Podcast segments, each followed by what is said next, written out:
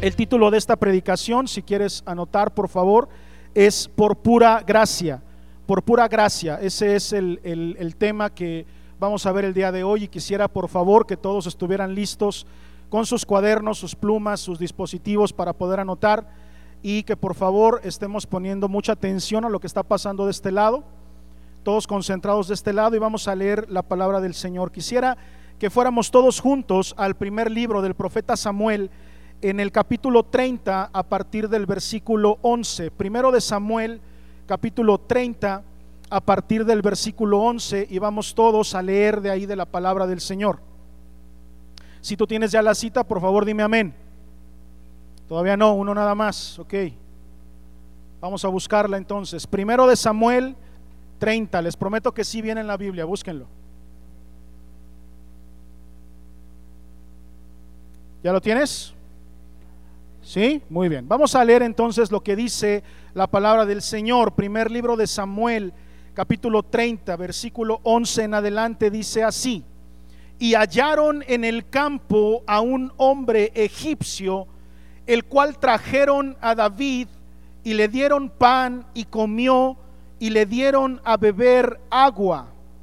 Le, le dieron también un pedazo de masa de higos secos y dos racimos de pasas. Y luego que comió, volvió en él su espíritu, porque no había comido pan ni bebido agua en tres días y tres noches. Y le dijo David, ¿de quién eres tú y de dónde eres?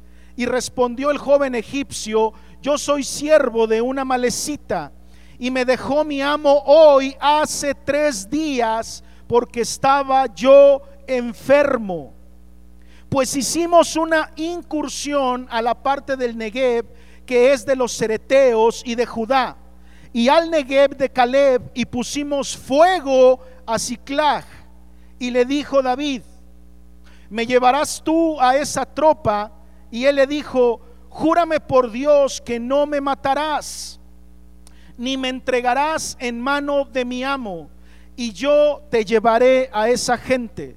Lo llevó pues, y aquí que estaban desparramados sobre toda aquella tierra, comiendo y bebiendo y haciendo fiesta por todo aquel gran botín que habían tomado de la tierra de los filisteos y de la tierra de Judá. Y los hirió David desde aquella mañana hasta la tarde del día siguiente, y no escapó de ellos ninguno, sino cuatrocientos jóvenes que montaron sobre los camellos y huyeron. Y libró David todo lo que los amalecitas habían tomado, y asimismo libertó David a sus dos mujeres. Y no les faltó cosa alguna, chica ni grande, así de hijos como de hijas, del robo y de todas las cosas que les habían tomado. Todo lo recuperó David. Puedes decir conmigo, todo lo recuperó David. Ahora dilo con fe, quiero escuchar a toda la iglesia diciendo, todo lo recuperó David.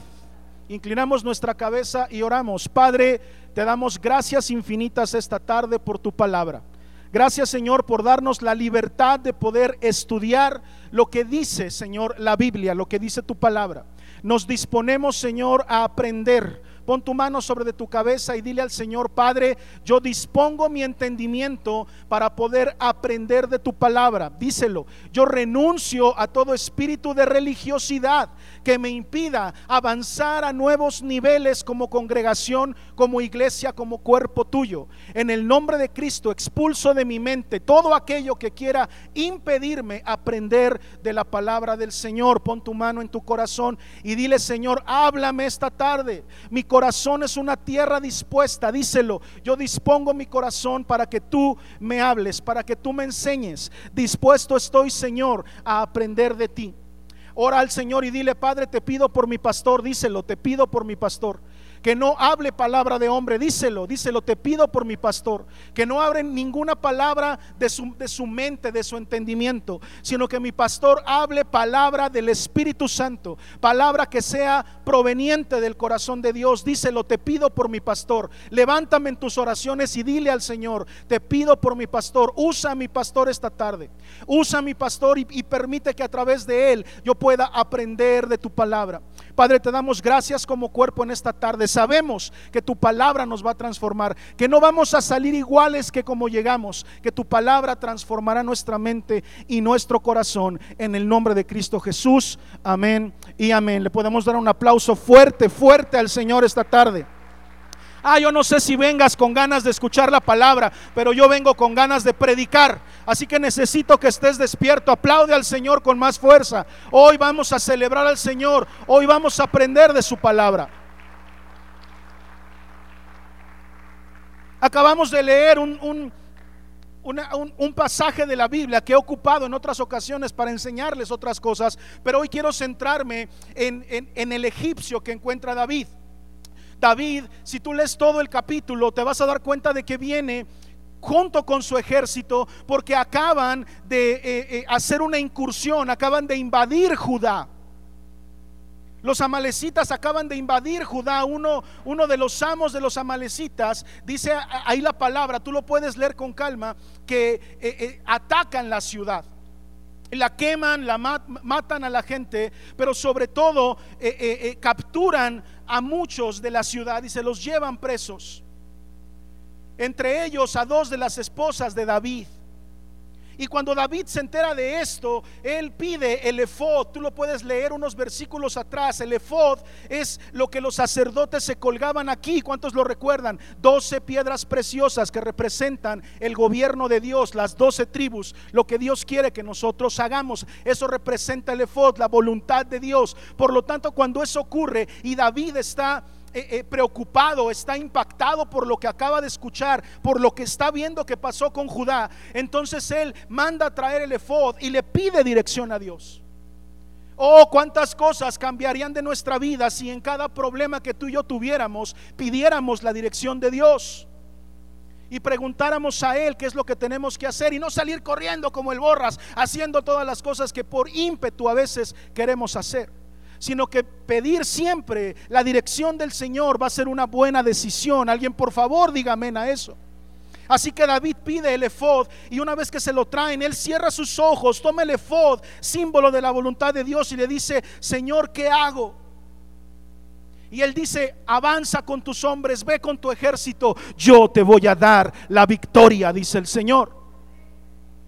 Así que David obedece y entonces él sabe que ya, ya tiene la palabra del Señor en, en sí, ya fue derramada sobre de, de, de, él la palabra de Dios, la palabra profética de que Dios estaba con él, de que iba a hacer una victoria que persiguiera a ese ejército. Así que este es el contexto histórico, el contexto geográfico. En ese momento cuando van avanzando, dice la palabra donde empezamos a leer que se encontraron a un hombre egipcio tirado.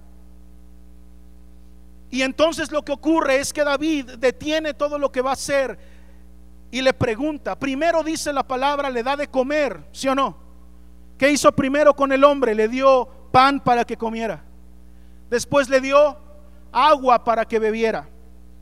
Después le dio una masa de higo. Una masa de higo es como un postrecito de higo molido, como una galleta, pero más que galleta, ¿cuántos conocen el ate? Como un ate de higo. Imagínate si de por sí el ate es delicioso. Imagínate un buen ate de higo. Y después de eso le da dos racimos de uvas.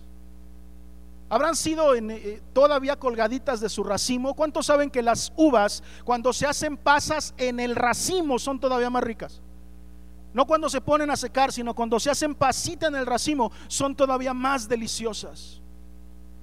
Dice que le dan dos racimos de uva y en ese momento entonces le pregunta, ¿quién eres?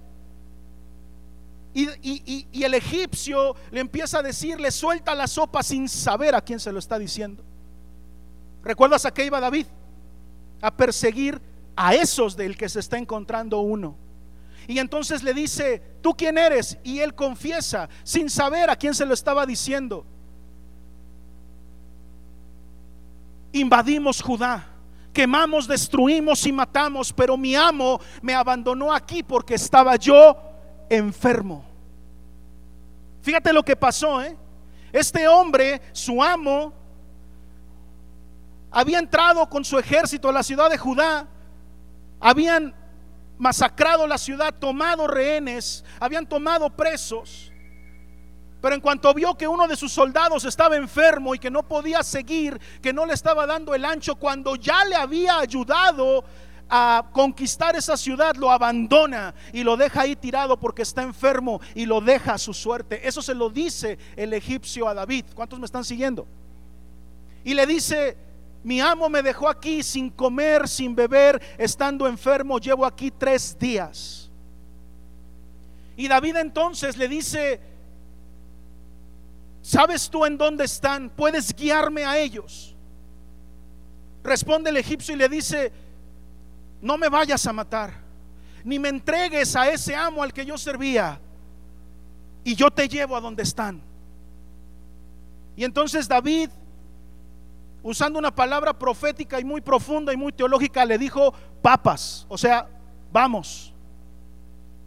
Di conmigo, papas. O sea, vamos, ¿no? Entonces este hombre, este egipcio del cual la Biblia no nos dice su nombre, lo guía, guía a David y a su ejército hasta donde están estos hombres que destruyeron la ciudad de Judá. Que, tienen presos y, y que entre esos presos están las dos esposas de David. Y dice que el ejército los encontró y estaban en plena pachanga, bro. Estaban bebiendo, estaban tomando, estaban bailando y que les cae la justicia divina. Y cayó David con todo el ejército. Dice que desde la mañana hasta la noche, dice así la palabra o no, desde la mañana hasta la noche los hirió hasta que acabó con todos ellos. Y dice la palabra que, que David recuperó, ¿cuánto? ¿Cuánto? Todo lo que había sido robado.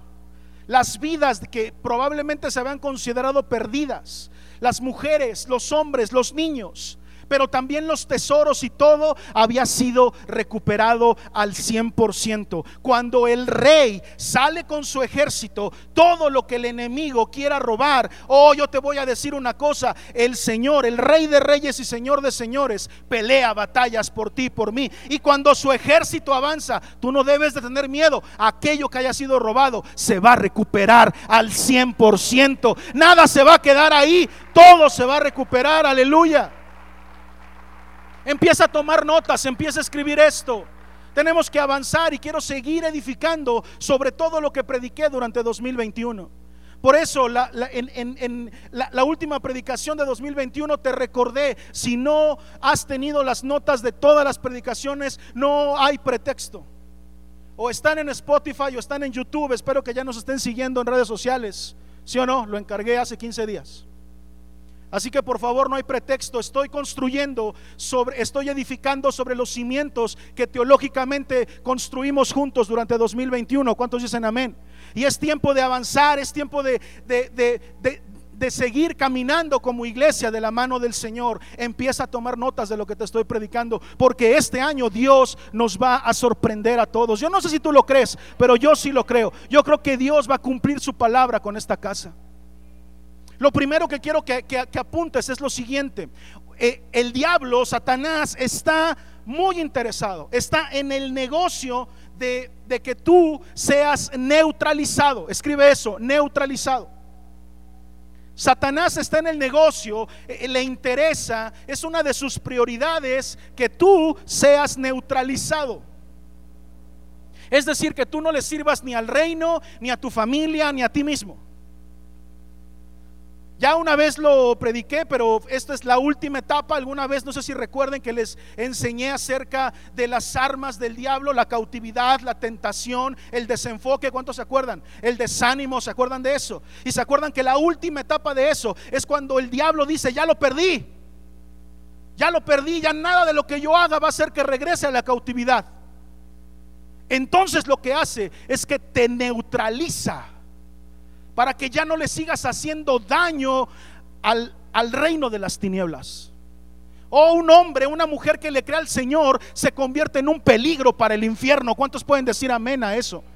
O tú si le crees al Señor, escúchame esto, tú te conviertes en un hombre, en una mujer que representan un peligro para el reino de las tinieblas.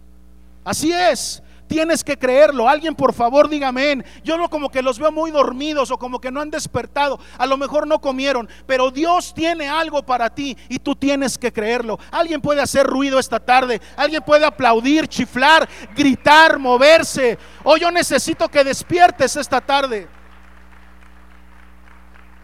Él te va a querer neutralizar, que ya no me haga más daño. Y para eso Él ha creado todo un sistema.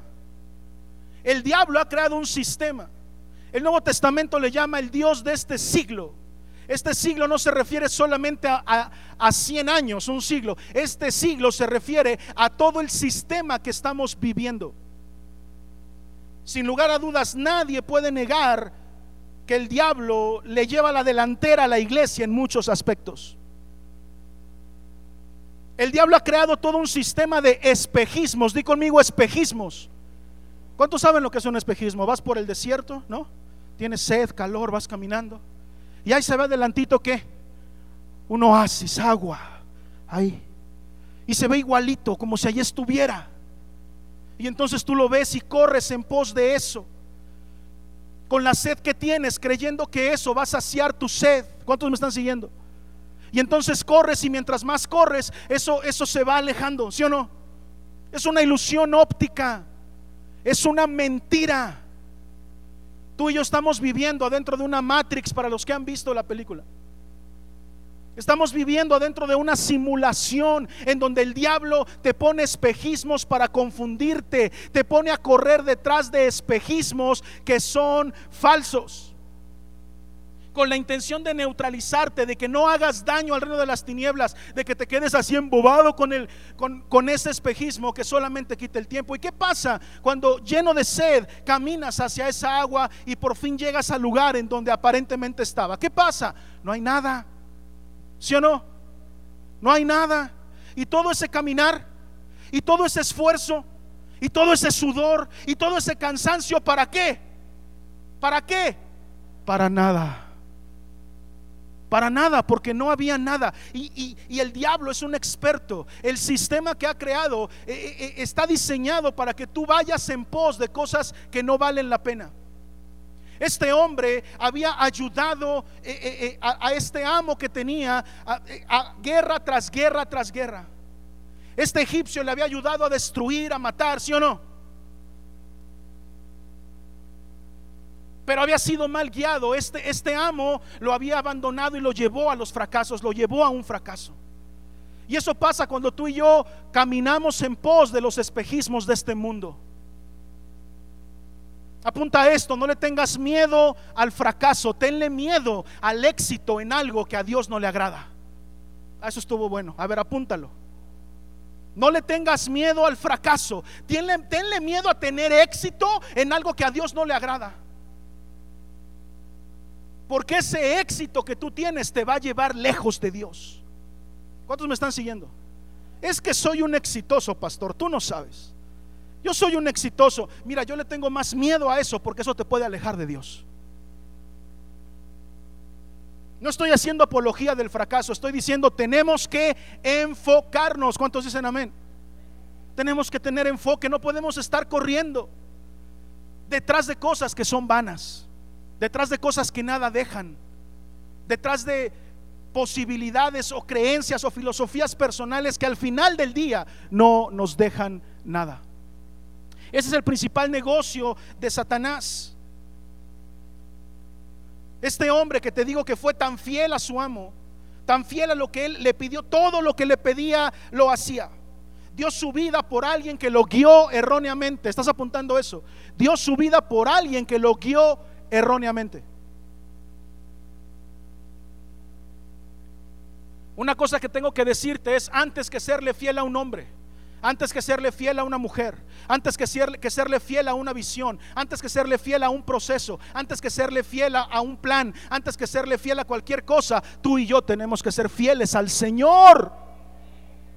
Antes que cualquier cosa, nuestra fidelidad debe de estar puesta en Dios. Alguien por favor, diga amén a eso. Nuestro principal plan y el plan más importante de nuestra vida se llama Jesucristo. A veces nos enfocamos en cosas que no dejan nada bueno. Se te metió en la cabeza esa carrera. Y como un espejismo corriste y te cansaste y sudaste. ¿Y en qué terminó? En nada. En una carrera trunca, en, en, en un título que solamente colgaste y nunca ejerciste. Lo diste todo por una persona, lo diste todo por un hombre o una mujer, te entercaste, ¿está bien dicha palabra? Entercaste. Y todo terminó en nada, con el corazón roto y no se hizo nada. Te empeñaste en ese negocio que te empezó a dar algo para alejarte de Dios solamente y que terminó en qué? En nada. Está lleno de espejismos. Escuchen jóvenes lo que les estoy diciendo, no corran detrás de los espejismos de este mundo. El único por el que vale la pena gastarse, cansarse, dejar toda nuestra energía, se llama Jesucristo, aquel que es el único que puede darnos absoluta felicidad. Alguien puede aplaudirle al Señor, alguien puede celebrar esta tarde. Yo vengo con ganas de predicar este año. Espejismos y el diablo al fin de cuentas logra lo que quiere. ¿Sí o no? ¿Cuántos de ustedes han experimentado un alejamiento de Dios por causa de un espejismo? Yo sí. Yo sí, ¿verdad? Al fin de cuentas el diablo consigue lo que quiere y nos aleja de, de lo verdadero, de lo real. Pero el diablo te usa, solamente te usa y luego te abandona. ¿Y sabes cómo abandona? ¿Cómo, cómo, cómo termina uno cuando corres detrás de espejismos? Terminas precisamente herido, desamparado y hambriento. Con heridas. es que a mí me ha ido muy mal por correr detrás de un espejismo. ¿Cuántos me siguen? Estoy herido, pastor. Ayer estuve con mis pastores, reciban saludos de mi pastor Omer y estuve con ellos en la ciudad de Toluca. Les mandan saludos a todos. Y aprendí algo, aprendí, nos estaban platicando acerca del testimonio de un pastor natural, un pastor de ovejas naturales, de, de borreguitas, pues, que le preguntaron para poder ejemplificar cosas de la iglesia, ¿qué es lo más difícil del pastoreo? ¿Qué se imaginan que dijo? No dijo cuidarlas, no dijo alimentarlas, no dijo este trasquilarlas, que todo es mucho trabajo, ¿no? Pero no dijo eso. El pastor natural que tenía como 300 ovejas, cuando le preguntaron cuál es la parte más difícil de cuidar borreguitas, le dijo, lo más difícil es sanar al rebaño cuando se lastima. Las ovejitas van por ahí, de repente se lastiman, de repente se tuercen una patita, se meten en los alambres, se, se están ahorcando, se enredan. La actividad más difícil del pastoreo es sanar heridas. Mucho del tiempo del pastor es ocupado en sanar las heridas del rebaño. Y una de las cosas que deja andar siguiendo espejismos es que termina uno lastimado y con el corazón roto. No te hablo de lo que no sé. ¿Cuántos me siguen? Termina uno con el corazón roto, termina herido, termina desamparado, una sensación de soledad tremenda por andar siguiendo a alguien que, que en cuantito dejamos de serle útiles, nos dejó eh, tirados, nos dejó hambrientos para que nos muriéramos. Solo con el corazón roto, desamparado y sin comer, hambriento. ¿Y qué hace un hambriento? Un hambriento se come cualquier verdura, ¿sí o no? Dice la palabra que con hambre hasta lo amargo sabe dulce. Dice la palabra eso o no. Cuando uno tiene hambre se come lo que sea. Y una de las partes más difíciles del, pastoreo es esa precisamente. Una oveja hambrienta se va a comer qué? Cualquier cosa. Una oveja que no ha sido alimentada como debe de ser y que tiene hambre y que lleva mucho tiempo sin comer, se va a comer lo que sea. El que tenga oídos espirituales que los abra, por favor, esta tarde.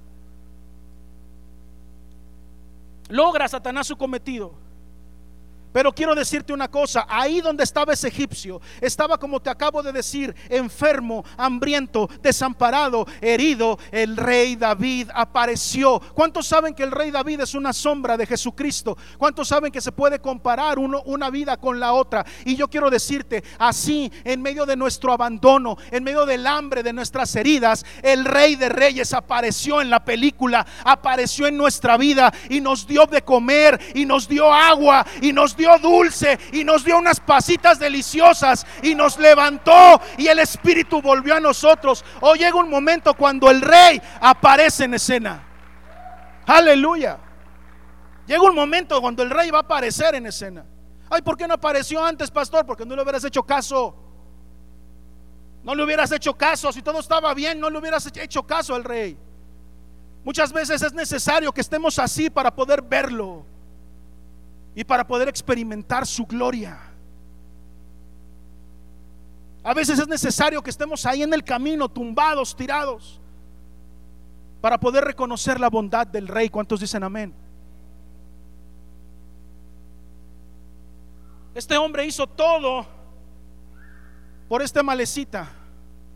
Dio todo por la causa y la causa lo abandonó. Su amo, el, el, el amo que tenía le gustaba la guerra y le gustaba andar conquistando ciudades. No sé qué le habrá dicho, pero lo convenció de que lo ayudara. Y el egipcio, andando en pos de esta causa, mató, quemó, destruyó y robó. Y el amo lo abandonó. Ay, sí, pastor, ¿qué crees que ando en la campaña del candidato? Ando en la del candidato, va a ganar, va, ya ya nos dijo que va a ganar. Está bien, hijo. ¿Y, luego? No, no, no, ya. Ya me dijo que si gana, yo mero. Una dirección por lo menos. Ah, pues, está bien. ¿Y cómo está la chamba? No, no, pues está, está ligera, pastor. ¿A qué hora entras? Como a las 5 de la mañana. ¿Y qué haces? Pues allá ando de arriba para abajo colgando gallardetes, haciendo, pintando, haciendo cosas. Ah, ¿y te va a ser director? Sí, sí, sí. Oye, ¿y cuánto te está pagando por hacer eso? No, no, nada, es que pues ahorita hay que apoyar. Ahorita cualquier parecido con la realidad, yo no conozco la vida de nadie, ¿eh? hablo de lo, de lo que yo he vivido. No estoy hablando de usted, el pastor está predicando de mí, ¿no? Yo, si a ti de repente te cae la piedra o te, o, te queda el saco, ese es Dios, ¿eh? Yo no preparo predicaciones para nadie. Hablo de mí. ¿Y cuánto están pagando? No, pues eh, es tiempo de apoyar. No hay recursos. Pero cuando gane, ay, sí, entonces me va a dar una dirección. Ah, bueno, perfecto. Y gana el candidato. ¿Qué pasó, hijo? ¿Ya ganó tu candidato? Sí, pastor, ya ganó, estamos bien contentos y les dimos en la torre a todos los demás y ganamos y, eh, ok, qué padre. ¿Y la dirección cuándo? No, no, ya está. Ya está, ya están hasta repartidas, ya, ya nos avisó y tenemos junta el próximo lunes para que me diga cuál me toca. Ah, perfecto, pues ahí me avisas cómo te fue. Y llegué el lunes. Ya saben para dónde voy, ¿no? ¿Y qué pasó con la dirección? No, nos pospusieron la junta, paz, pero ya, ya la próxima semana ya va a estar. Ah, bueno, perfecto. Llega la siguiente semana, lo ando viendo y nada más me baja la mirada y no me quiere decir y no nada. Yo, hijo, ¿qué pasó? ¿Ya te dieron la dirección? No, paz, es que pues está difícil. Esa frase, ¿no? Está difícil. No sé si a ti te pasó, a mí sí. Y se siente bien feo. Se siente gacho que alguien por quien diste todo te deja. Después de haberte prometido la luna, el sol y las estrellas. Después que te bajó la luna, ¿no? Al final termina bajándote nomás las energías, la lana, los recursos y te dejan abandonado. Este hombre dio todo por la causa de la malecita y la malecita lo abandonó. A muchos así nos pasó. Nos usaron, nos, nos, masticaron y nos escupieron y ahí nos dejaron. Pero a veces es necesario que eso pase, ¿sabes para qué? Solamente para que tú y yo podamos entender que solamente Dios puede darnos cosas importantes, que solamente Dios nos puede hacer feliz, que no podemos confiar en ningún hombre, que no podemos confiar en nadie más que en el Rey de Reyes, en el Señor de Señores. Y que, escucha esto, y que si yo no tengo nada y lo único con lo que yo cuento se llama Dios, entonces Dios es lo único que yo verdaderamente necesito. Hay veces que Dios tiene que enseñarte eso. Hay veces que Dios te lo tiene que enseñar y es una lección tan valiosa que cuando yo veo que te la está enseñando porque lo he visto, porque eres mi oveja, y cuando he visto que Dios te la está enseñando, me duele, pero sé que es necesario para tu propio bien. Porque a veces se nos olvida, a veces pretendemos que dependemos de, de la Matrix, del candidato, hazme tú el favor. ¿Sabes por qué te entristece cuando el candidato te deja solo? Porque habías confiado demasiado en él. ¿Cuántos me siguen? Y a veces esas lecciones son duras, pero uno tiene que aprender.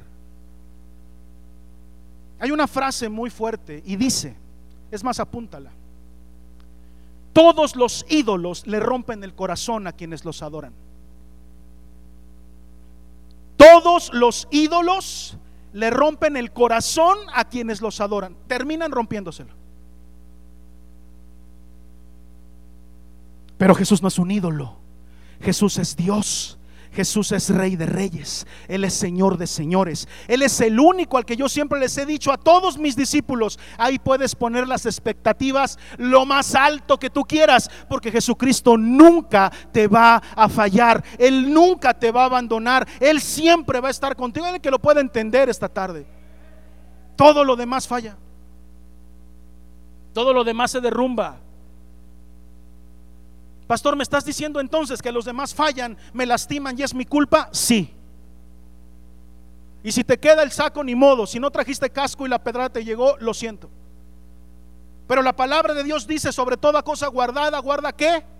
Tu corazón, porque del mana qué? La vida. Lo que los demás pueden tocar en tu corazón y lastimarlo es tu responsabilidad. La gente no te ofende, la gente de por sí hace cosas malas, la gente falla. ¿Cuántos, ¿Cuántos, saben que eso es cierto? Algunos tienen hasta la costumbre de andar fallando, no saben no fallar, no saben comprometerse a no fallar. Algunos fallan hasta por deporte. Ese no es el problema, la gente falla. ¿Alguien te falló? ¿Hay alguien a quien alguien le haya fallado que pueda levantar su mano? Eh, por favor, ayúdenme que diga, a mí alguien me falló. Ok, a todos los que levantaron la mano, les tengo una noticia. No está lejos el día en que alguien más te vuelva a fallar. ¿Sí? A los que no levantaron la mano, no tarden que alguien te falle. El hombre falla, pero Dios no. Entonces, ¿para qué pongo mi confianza en el hombre? Si el único que no falla es Dios, Él se merece todo de mí. ¿Alguien puede aplaudir al Señor?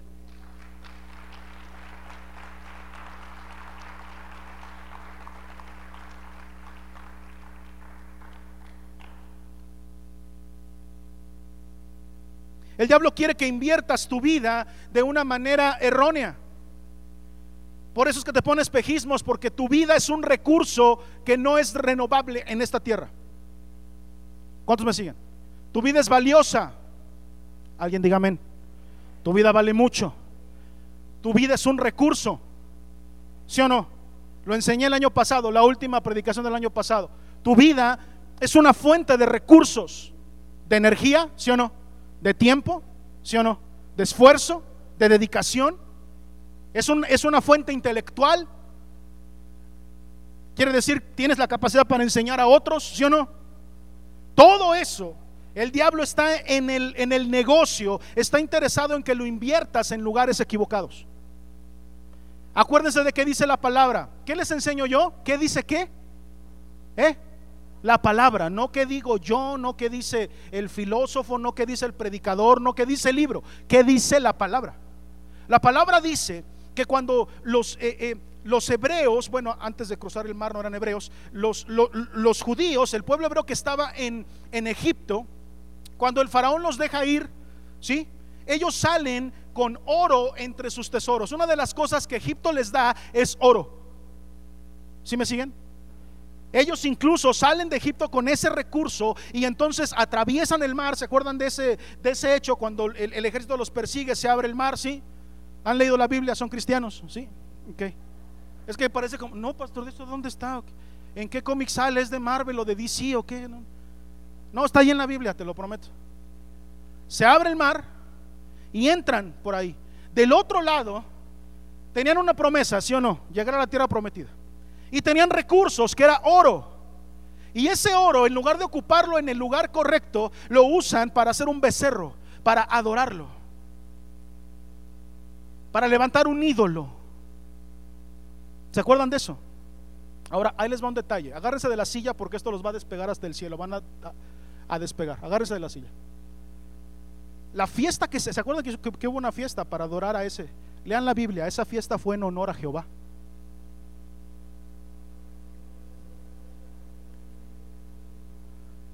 Hay veces que uno está haciendo cosas que le dijeron que son para Dios. Si no puede decir amén, diga ay, ay. A veces uno se encuentra haciendo cosas porque alguien más le dijo que son cosas que son para Dios. Y ahí va uno, ¿qué haces? Aquí sirviéndole a Dios. ¿Y quién te dijo? No, pues este que me... ¿Y ya leíste la Biblia? No, no, sape, sape hagamos un becerro de oro y adoremos. Y entonces, ¿eso a quién se lo dijeron? ¿Se acuerdan? A Aarón. Y Aarón dijo, órale, cáiganse con todo el oro, vamos a armar una pachanga mañana para Jehová. Así dice la Biblia. Hay veces que uno cree que está invirtiendo las cosas porque alguien le dijo que era para Jehová. Cuando está mal visto a los ojos de Dios. Y entonces tú pones ese recurso en que dije que es el negocio del diablo, que ocupes tu vida, que es un recurso, es oro, en cosas que no convienen. Aunque a veces te hayan dicho que son para Dios. Si no puedes decir amén, diga ay, ay, ay.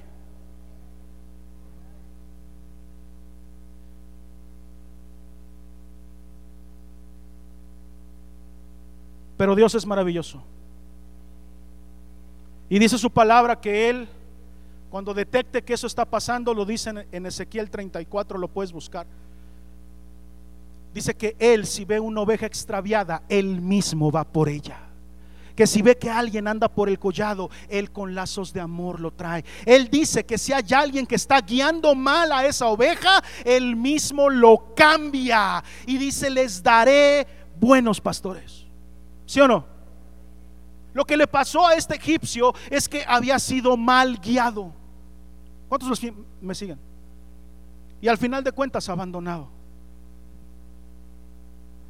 Pero cuando Dios aparece, cuando Dios llama a su pueblo, mira lo que pasa. Ezequiel 16, Ezequiel 16 dice lo siguiente. Busquen Ezequiel, por favor. ¿Está en la pantalla? Sí. Bueno, déjenme leerlo aquí en mi Biblia. Ezequiel 16. No hubo ojo, dice la palabra. Ahí está en la pantalla si no lo has encontrado. No hubo ojo que se compadeciese de ti para hacer algo. ¿No? En el 5. Ahí, en el 5. ¿Sí? No hubo ojo que se compadeciese de ti para hacer algo de esto, teniendo de ti misericordia, sino que fuiste arrojada, se refiere a la nación, fuiste arrojada, dice ahí, sobre la faz del campo con menosprecio de tu vida el día en que naciste. Y yo pasé junto a ti y te vi sucia en tu sangre. Y cuando estabas en tus sangres te dije, vive. ¿Qué dice el Señor cuando nos ven sangrentados? Vive. Así dice el Señor. Sí, te dije, cuando estabas en tus sangres, vive. Te hice multiplicar como la hierba del campo y creciste y te hiciste grande y llegaste a ser muy hermosa. Tus pechos se habían formado y tu pelo había crecido, pero estabas desnuda y descubierta. Fíjate este, este, este proceso tan hermoso de la nación. Cuando nace envuelta en sangre, nadie la pela. Está chiquita, nadie dice, ay, mira qué puede hacer, está recién nacidita. No la pelen, mira qué chiquita, qué cosa puede hacer. Pero el Señor dice, cuando nadie te vio, yo te vi. Ahí en tus sangres te dije que vive, no estés muerto, sino vive. Y dice el Señor, creciste y te formaste, pero todavía estabas desnudo, todavía no tenías ropas. Y mira lo que sigue diciendo ahí. Estabas desnudo y descubierta, versículo 8, y pasé yo, ¿qué dice ahí? Otra vez, gloria al Señor que nos da lo que tú y yo a veces nos negamos, otra oportunidad. A veces tú y yo nos andamos negando, no, yo soy bien malo, pastor, ya le fallé a Dios 37 veces. Pues mira, tantas veces caerá el justo y tantas lo levantará Jehová. ¿Cuántos dicen amén? Él va a pasar otra vez, Él ahí viene, Él no se cansa de pasar. No creas que le vas a ganar en misericordia, no creas que le vas a ganar en amor. Y pasé yo otra vez junto a ti y te miré. Y aquí que tu tiempo era tiempo de amor, y extendí mi mano sobre ti y cubrí tu desnudez. Y te di juramento y entré en pacto contigo, dice Jehová el Señor. Y fuiste qué? Mía. Te lavé con agua, lavé tus sangres de encima de ti, te ungí con aceite. El que tenga oídos espirituales, que los abra y te vestí de bordado, gloria a Dios. Te calcé de tejón, te ceñí de lino y te cubrí de seda, te atavié con adornos y puse brazaletes en tus brazos y collar a tu cuello, puse joyas en tu nariz y zarcillos en tus orejas y una hermosa diadema en tu cabeza. Mira cómo nos encuentra Dios y ve todo lo que hace. Aleluya. Versículo 13. Y así fuiste adornada de oro y de plata, y tu vestido era de lino fino, seda y bordado. Comiste flor de harina de trigo, miel y aceite, y fuiste hermoseada en extremo. Gloria al Señor. Prosperaste hasta llegar a reinar, y salió tu renombre entre las naciones a causa de tu hermosura, porque era perfecta, a causa de mi hermosura que yo puse sobre ti. ¿De dónde viene la hermosura? Del pueblo de Jehová. Ay, qué bonita iglesia. Todo lo bonito que tú ves en este pueblo lo ha puesto Dios aquí. Ah, la hermosura que tú puedes ver en tu casa. ¿Cuántos aman esta casa? ¿Cuántos aman esta familia hermosa que Dios nos ha regalado? Mira, es una, es una familia hermosa. Todo lo que, la hermosura que tú puedas ver en esta casa la ha puesto Jehová. ¿Están de acuerdo o no? Porque era perfecta a causa de mi hermosura que yo puse sobre de ti, dice Jehová el Señor. Y así dicen muchos versículos de todo lo que Dios hace cuando nos encuentra. ¿Cómo estábamos cuando nos encontró? Peor que el egipcio. Y ve todo lo que Dios hace con nosotros. Yo pregunto, ¿ha hecho, ¿ha hecho algo bueno el Señor contigo? ¿A quién, ¿A quién le ha cambiado las vestiduras? ¿A quién le ha dado de comer flor de harina con miel y leche? ¿A quién le ha puesto una diadema sobre de su cabeza? Conmigo ha hecho todo eso y muchas cosas más todavía. Yo era vil y menospreciado, pero Él hizo todas esas cosas conmigo. ¿Alguien puede aplaudir al Señor esta noche?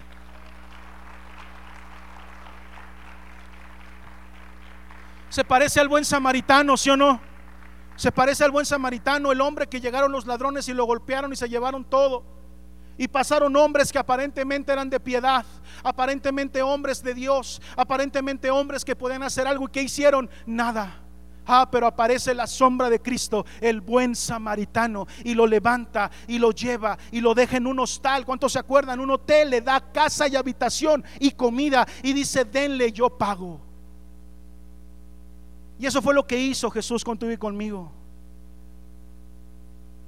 Nos ha dado casa y dice, ahí puedes comer, ahí puedes descansar, ahí puedes... No sé si alguien lo está entendiendo, pero la iglesia, la casa de Dios, la congregación, es casa. Lo primero que es es casa. Aquí tienes que sentirte como si estuvieras en tu casa. Por eso los que llegan temprano siempre les digo, bienvenido a casa. Es tu casa, es mi casa. ¿Cuántos dicen amén? Se parece mucho al hijo pródigo que estando, estando alimentando y cuidando a, los cerdos, lo más humillante que un judío podría hacer, dice la palabra que deseaba henchir su vientre con lo que comían los cerdos. Pero Dios, ¿por qué dice que levantando la mirada? Es ese momento de revelación diciendo, ¿y por qué estoy yo aquí si yo soy un hijo de rey? No sé si alguna vez te ha pasado, a mí también me pasó en medio de la manutención de cerdos, el que tenga oídos para oír que los abra, por favor, en medio de cosas turbias, asquerosas que estaba yo haciendo alejado de Dios, levanté la mirada y dije, y luego, voltea con el de al lado y dile, y luego, yo así dije, ¿no? Llegó revelación y dije, así con chicle tronado, ¿qué estoy haciendo yo aquí? Si yo tengo casa,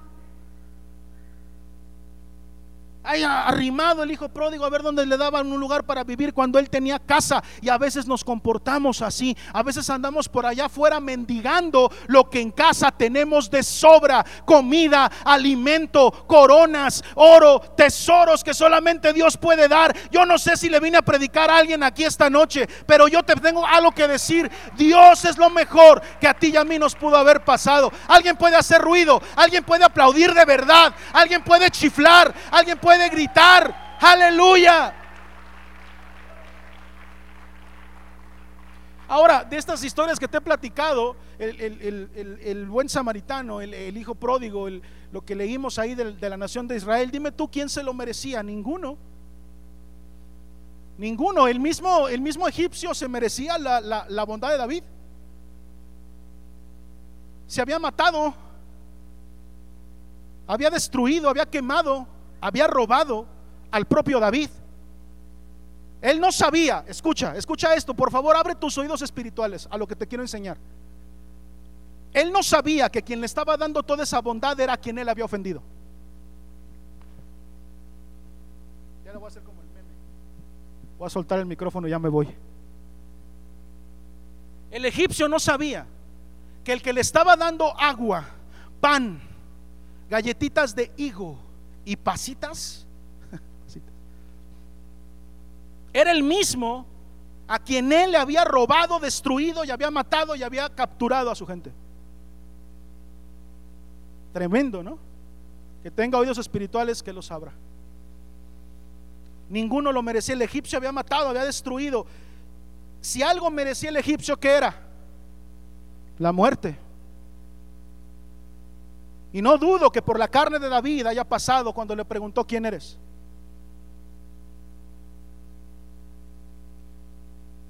Pero curiosamente a David no le importa lo que hizo, porque no le pregunta qué hiciste, le pregunta quién eres. ¿Cómo crees que te ve Dios a ti? Dios a ti te ve principalmente como hijo. Necesito que esa revelación te caiga esta noche. Dios principalmente te ve como hijo. No, no, yo le voy a echar ganas para que Dios me vea como un gran teólogo. Aleluya. Pero antes que eso, Dios te ve como hijo. Yo le voy a echar ganas a servir mucho para que Dios me vea como un buen servidor. Échale ganas, gloria a Dios. Pero principalmente Dios a eso, Él te ve como un hijo. Yo voy a servir mucho en la alabanza y voy a aprender a tocar todos los instrumentos y voy a, cantar mejor que Shakira. Échale ganas. Quiero ser el mejor adorador. Gloria a Dios. ¿Sí o no? Pero cuando te presentas delante de Dios, antes que cualquier cosa, Él ve un hijo. Es lo primero que Dios ve. Gloria al Señor por eso. No hay salvación fuera del favor de Dios. No se trata de cómo somos, no se trata de lo que hemos o no hecho. Fuera del favor de Dios no hay salvación. Si tú crees que te puedes ganar la salvación por otro medio, estás más perdido que Adán el día de las madres.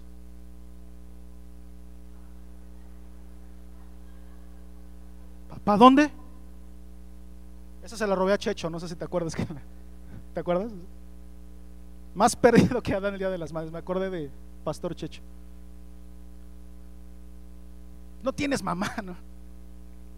Si tú crees que te puedes ganar la salvación por otra forma, estás perdido. La única forma de ser salvo es por el favor de Dios, nada más. Es algo que se, que, se ejecuta por gracia solamente y se recibe por fe. Quiere decir que lo único que tienes que hacer, porque el regalo ahí está, es agarrarlo, o sea, creer. ¿Sí? Es un regalo que se otorga por misericordia, por pura gracia, di conmigo, por pura gracia. Otra vez, por pura gracia. La salvación es algo que se otorga por pura gracia.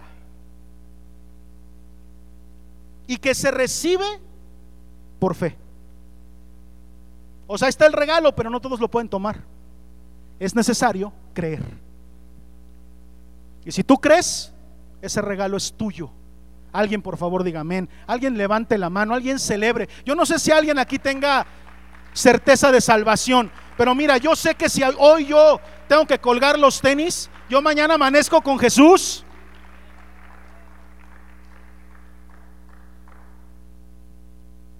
Gloria al Señor. Imagínate que al egipcio lo encontrara uno de esos santitos modernos, uno de esos fariseitos actuales. ¿Y tú qué?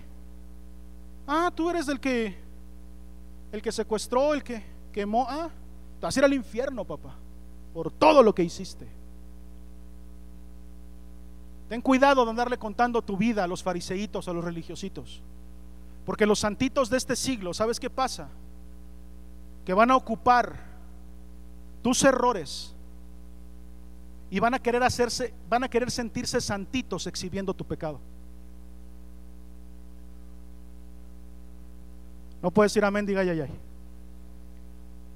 Un religiosito, un fariseito moderno va, va, va, a usar tu vida, va a justificar y se va a querer sentir santo exhibiéndote a ti. No hablo de lo que no sé.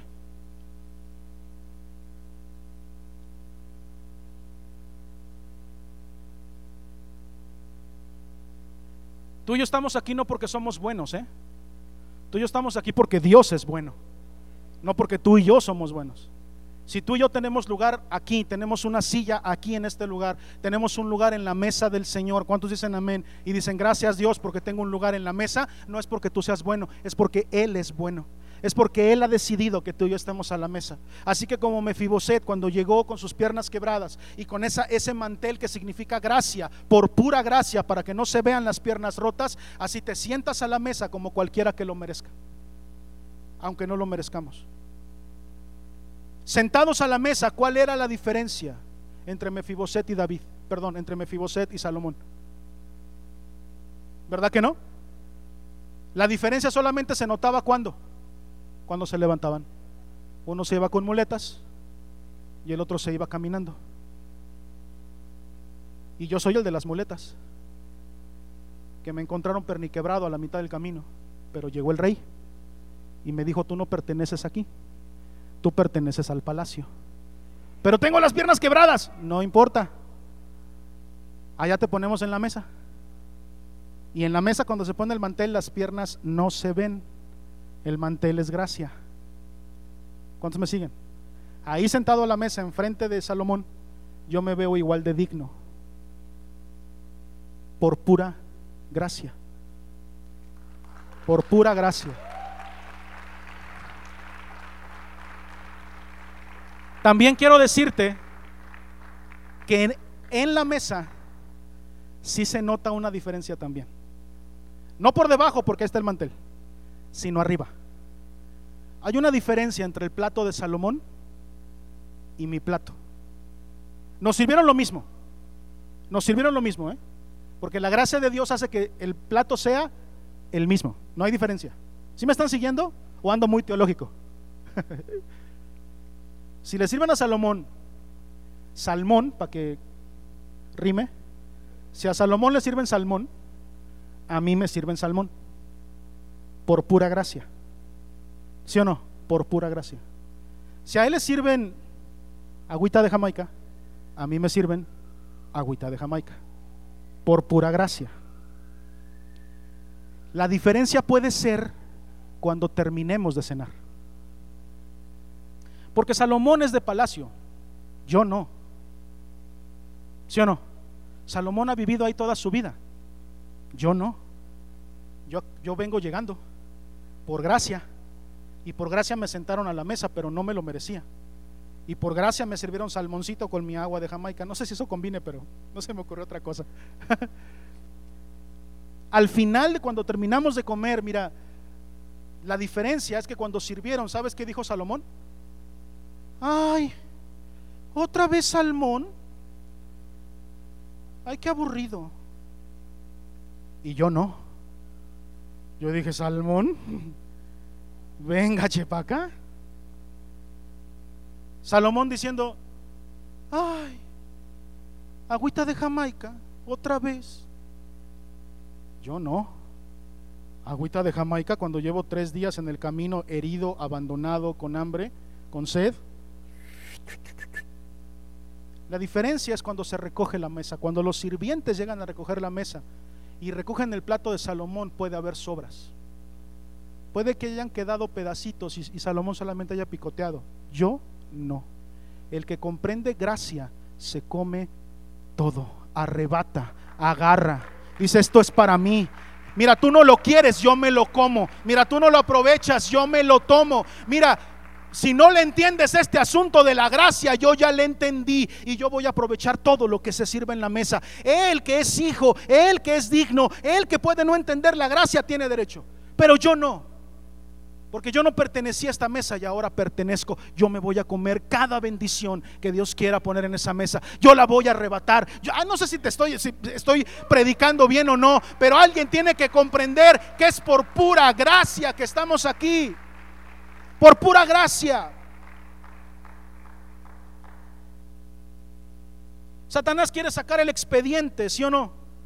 Satanás quiere sacar el expediente y decir, no, mira tú, uff, has hecho esto, has hecho esto, has hecho esto, has hecho esto. Y tiene el expediente. Por eso David no llegó y preguntó qué hiciste, porque David llegó y preguntó quién eres. Dios está muchísimo más interesado, más que en lo que tú hiciste, en quién La pregunta que Dios viene a decirte todos los días es, Simba, recuerda quién eres. Eres hijo del rey, que no se te olvide. Recuerda quién eres. Dios está más interesado en quién eres que en lo que hiciste. Yo no sé si lo entendiste, va otra vez. Dios está más interesado en quién eres que en lo que hiciste. No, todavía no. Dios está más interesado en quién eres que en lo que hiciste. Alguien lo puede recibir en su corazón. Levanta tu mano ahí donde estás. Antes, antes de aplaudir, levanta tu mano ahí donde estás. Recuerda quién eres. A Dios le importa más quién eres que lo que hiciste. Ahora sí apláudele al Señor bien fuerte.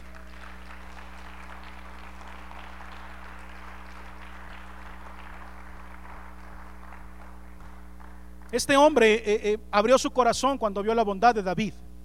Cuando vio cómo se comportó David con él, empezó a platicarle todo, le soltó hasta la última pepita. Nunca le platiques tu vida a un religiosito, nunca le platiques tu vida a uno de los santitos modernos. Pero déjame y te digo una cosa, cuando Dios se presenta a tu vida, cuando Dios viene con Él, podemos abrirnos completamente. A Él le podemos decir todo lo que hicimos. A Él, con Él, es más, el Espíritu Santo nos compele, nos, nos constriñe, nos rodea y tú y yo terminamos diciéndole a Dios, estoy arrepentido por todo lo que hice, ¿sí o no?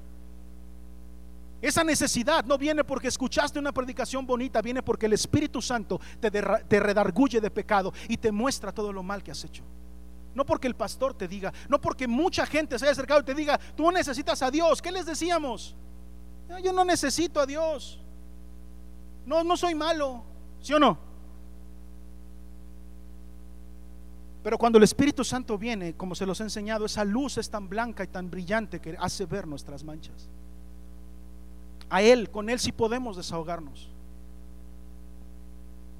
Y Dios también pone en la iglesia gente con la cual tú puedes desahogarte. Lo único que te quiero pedir es elige sabiamente. No le andes platicando tu vida a media iglesia. ¿Tienes un liderazgo sobre de ti? Con él. No, no, no, no sabes con quién? Pregúntame. Pero solamente aquel que sabe valorar una buena consejería, ¿sí o no? Es aquel que va a saber respetar las cosas que tú dices, es decir, una persona verdaderamente temerosa de Dios. No lo hagas con nadie más. David, cuando vio a este hombre tirado, ¿qué cosa hizo?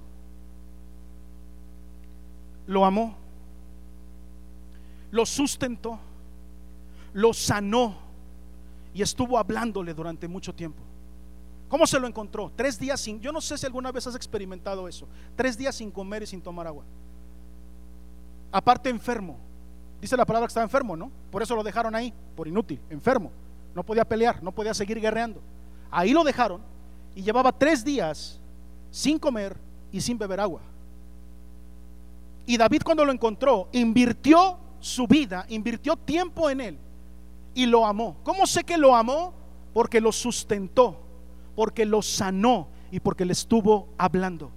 Hay muchas veces que tú y yo queremos que la gente o, ministrar a la gente con, cosas bien espiritualoides. Hay veces que tú y yo queremos que la gente levante sus manos y, entonces soltar una palabra y, usa la manga larga y saca rambo tu bazuca y, escupirle y y, empujarlo y, el, el, Big Vaporru así, más, más, más, más. Cuando hay veces que lo natural, lo natural es lo que más ministra el Espíritu. Hay veces que tú y yo intentamos espiritualizar todo cuando lo que tenemos que hacer con la gente es amarla, es sustentarla, es sanarla, es hablarle constantemente. ¿Y qué dice la palabra? El Espíritu se vivifica con eso, con lo natural.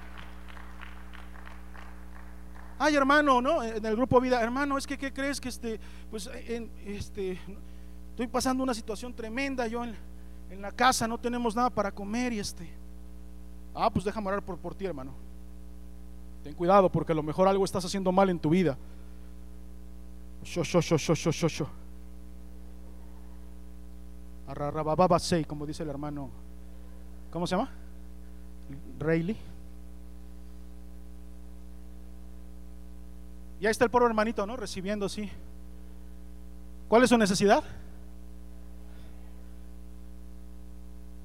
Abre el ojito así como de rojo y a ver si apareció una torta o algo. ¿Y el líder? Oh, Pastor se está burlando del don de lenguas. No, yo tengo el don de lenguas. ¿Cuántos dicen amén? ¿Cuántos me han escuchado hablar en lenguas? Por supuesto que existe el don de lenguas y yo lo practico. Pero hay veces que intentamos espiritualizar todo. ¿Sí? A veces el espíritu de una persona se va a vivificar con las cosas naturales. No tengo que comer. Ahí están las teleras y un cuarto de jamón. Lánzate. ¿Cómo se va a ir ese hermano? Con el espíritu, ¿cómo? Vivificado. Va a decir, ya tengo para darle de cenar a mi familia. A la gente la tenemos que amar. Por eso en esta iglesia desde el día uno te lo he dicho. Cuando nos cayó la pandemia, no sé quién, quién, quién, estaba aquí conmigo, pero iniciamos la iglesia y a los poquitos eh, eh, semanas cae la pandemia. ¿Y qué les dije? Ayuden al que puedan. ¿Les puse lista? No. Nada más los que se congreguen. ¿Sí fue así? Les dije, ayuden al que puedan. Somos iglesia, tenemos que ser luz, tenemos que ser eh, sal de la tierra, tenemos que evitar que se pudra. Ayuden al que se pueda, al que, al que sea, al que se deje. Y de esa manera estaremos vivificando el espíritu muerto de este mundo. Así como David amó porque sustentó, dio de comer, ¿sí? Sanó, esperó un tiempo y estuvo hablando. ¿Estamos bien? ¿Puedes aplaudir al Señor? Una vez que el, el egipcio, imagínate, ahí todo tirado, todo mal y le dieron su, su pancito, ¿no? No sé si alguna vez cuando has tenido mucha hambre, de repente te dicen por ahí, mira, te traje un pancito de la esperanza, ese crujientito que está bien bueno y que está relleno y que tocino y que quesito. No sé si alguna vez te ha pasado, pero yo cuando le veo digo, oh, aleluya. Oh un pancito de la esperanza, ay Dios mío. Gracias Señor por haber puesto la esperanza en Cuernavaca. y le digo, bienvenido ese pancito. Y agarro mi cuchillo especial para pan y... Y la primera rebanadita... Ay, qué cosa tan rica. Oye, pastor, también te trajimos una coquita bien fría. Ah. Ah gluc, gluc, gluc, gluc. Ah. Galletitas de higo, pastor, no las echamos. ¿Cómo no? ¿Cuántas trajiste? Te traje una docena, pues para luego es tarde, como castorcito. Y desaparecen las galletitas de higo. También te trajimos unas pasitas, bienvenidas, vamos a comer. Todo lo que Dios da es bueno. Gloria al Señor. Y entonces estaba ahí David diciéndole, ¿cómo viste el pancito de la esperanza? Estuvo buenísimo, David. Y la coquita fría, no, hombre, te pasaste. Oye, las galletitas de higo deliciosas, David. Oye, y, y este, y las pasitas, oh, exquisitas. Se me hace que son de ricolino. E- El egipcio estaba, ¿sí o no? Feliz. Y entonces viene la parte en donde la marrana tuerce el rabo. Donde viene el mensaje que te quiero dar esta noche. Apenas voy a empezar a predicar. Dame, dame chance. El mensaje que te traigo esta noche es que David, después de que lo sustenta, después de que lo ama, después de que lo sana y después de que le habla, le dice, ¿ya te sientes bien? Sí. ¿Ya estás fortalecido? Sí. Pues ahora necesito algo de ti. Y ahí es donde la historia se echa a perder. Ahí es en donde la iglesia se acaba la historia bonita. Ahora necesito que tú hagas algo. Yo ando buscando algo que se me perdió. Ando buscando algo que me fue robado. Ando buscando personas que para mí son importantes. Y yo necesito que tú me ayudes. Y es aquí donde la mayoría de los cristianos patinamos, resbalamos y fallecemos. Porque estamos acostumbrados a solamente recibir y no a dar. Porque venimos a la iglesia con la idea de que solamente vamos a recibir de parte de Dios, porque queremos ser ovejas eternas. Dame, bendíceme, órame, motívame. Y todo el tiempo como una oveja. Se parece a la historia de un hombre, de un joven, un hombre joven rico, que cuando vio a Jesús corrió detrás de él, ¿se acuerdan? Y le dijo, ¿qué tengo que hacer yo para, así como tú? Todo lo que tienes, dáselo a los pobres. Me encantó conocerte, Jesús. Ahí nos vemos. Yo pensé que me ibas a dar. No, no, te puedo dar muchas cosas, pero primero quiero que des. Ahora, que el joven rico se haya ido no me extraña. Hay gente que está tan apegada a su dinero que no lo suelta por nada. Cuando Jesús dijo, es más fácil que pase un camello por el ojo de una aguja, no se refería a que el camello, eh, eh, o sea, es ilógico que pase un camello. A lo que se refería es que el camello está tan apegado a su joroba que no la puede dejar atrás. Y cuando traes cosas cargando, así sea el ojo de una aguja o los arcos de Guadalajara o el acueducto de Cuautla, no pasas, hijo. Porque quieres pasar con todo lo que vienes cargando. Y eso, eso hizo el joven rico. ¿Cuántos me siguen? A mí no me extraña que el joven rico se haya ido. Dice la palabra que Jesús le dijo, todo lo que tienes véndelo y dáselo a los pobres. ¿Y qué dice la palabra? Que el joven que se entristeció. Porque todo va bien, pero cuando se meten con la lana, ah, no, ahí sí ya no. Ah, no. A mí no me extraña que el joven rico se haya ido, como no me extraña que alguien después de esta predicación se quiera ir. No me extraña. Lo que sí me extraña es que el mismo Jesús, que días después moriría por él, porque Jesús murió por todos, ¿no? Él incluido. El mismo Jesús que días, días, no años, días después daría su vida en una cruz, derramando toda su sangre, lo dejó ir. ¿Te quieres ir?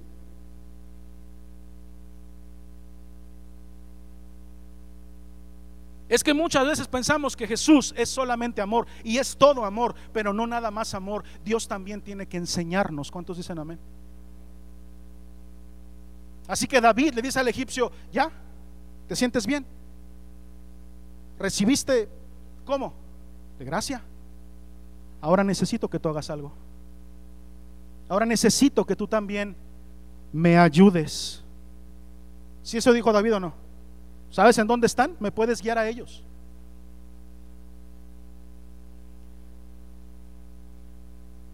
Tú me tienes que, ayudar. Y ahí se dañó el cuento. ¿Sabes por qué? Porque este hombre había sido tan traumado, tan acomplejado, tan lastimado por el anterior amo, que le era imposible creerle a David o confiar en él. Había sido tan traicionado por el otro, abandonado, masticado y escupido, usado por el otro, que por supuesto que tenía temor, por supuesto que tenía miedo. Y lo primero que dijo es, no me vayas a matar. ¿Cómo te voy a matar? Si te quisiera matar no te daba el pancito de la esperanza. O sea, si mi intención fuera matarte, ya te hubiera matado. No me estás entendiendo. Pero su reacción es, no, este ya me quiere matar, no me vayas a entregar al amo, es normal. Este hombre estaba tan traumado por las experiencias pasadas que eh, es normal que se lastime cuando le están diciendo, ahora te toca a ti dar, ahora te toca a ti hacer. Es normal. Había sido tan traicionado que no podía confiar en David. Mira, te voy a decir una cosa, es más fácil recibir de Dios que darle a Dios. Es más fácil recibir de Él que darle. Recibir no es difícil. Tú vienes el domingo y recibimos. ¿Cuántos dicen amén? Aunque no, el diseño del culto no es para recibir, es para dar. Pero, pero aún así recibimos. ¿Cuántos dicen amén? Aún así recibimos. Gracias Señor. Sí, Marta, yo también lo digo. Gracias Señor, porque no vengo buscando eso, vengo a darte y recibo. Pero escucha, mira lo que pasa. No podía confiar en David. Todo se dificulta cuando se habla de dar. Todo se dificulta cuando se habla de dar. ¿Por qué? Porque la gente ha sido traicionada. ¿Cuántos lo saben? Díganme, ¿lo saben o no? La gente ha sido traicionada. La gente ha sido lastimada en este tema. La gente ha sido usada en este tema, ¿sí o no? ¿Cuál es el, principal obstáculo que afrontamos como iglesia? Voy a invitar a uno nuevo, pero ojalá el pastor no hable de, ofrendas ese día. Ojalá y Padre, en el nombre de Jesús, que si el pastor habla de diezmos, ponle oídos sordos al nuevo para que no escuche. ¿Cuántos a ti te han condicionado a venir a la iglesia? ¿Cuántos te han, te han dicho, mira, yo voy a ir a tu iglesia? Ah, sí, sí voy a ir, porque pues por ahí ando necesitando dos, tres milagros. Por ahí ando peleado con mi esposa, por ahí mis hijos andan todos perdidos, por ahí yo necesito bastantes cosas, pero nada más el pastor empieza a hablar de dar y entonces yo me voy. ¿Sí o no? Vamos a poner las cosas sobre la mesa, ¿sí o no? Estoy hablando cosas que no son ciertas. La principal razón que nos han dado para no venir a la iglesia es esa, ¿sí o no? Porque cuando se trata de dar, ahí se torció todo. David amó, sustentó, hizo todo, sanó. Y él me vas a matar. La gente está tan lastimada y hay miembros en la iglesia que están tan lastimados que simplemente por cualquier cosa que se pida detectan ahí maldad. Se les pide algo, detectan que hay algo malo. Por una mala experiencia. Pero por eso puse cimiento durante dos años para poder hablar de esto frente a gente que ya ha sido sanada. ¿Cuántos dicen amén? Que Dios ya trató con nosotros, que Dios ya sanó, que Dios ya nos sustentó. ¿Cuántos dicen amén? Y que podemos dar el siguiente paso sin ningún problema.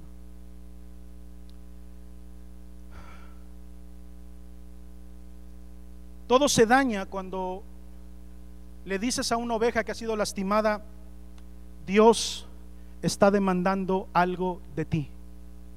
Ahí se complica la cosa.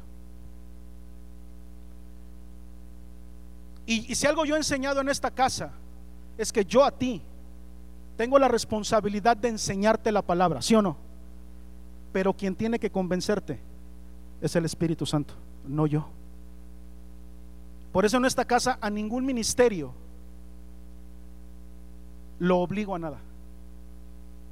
Cada líder de ministerio sirve porque tiene un llamado de parte de Dios. ¿Cuántos dicen amén? A nadie le digo, ven a servir a fuerza. Ven y haz las cosas. Es necesario que las hagas. A mí me encantaría que estuvieras en los ministerios, pero nunca te he obligado. ¿Sabes por qué? Porque a mí me corresponde enseñarte. pero a quien le corresponde tomar la decisión por revelación de Dios es a ti. ¿Sí o no?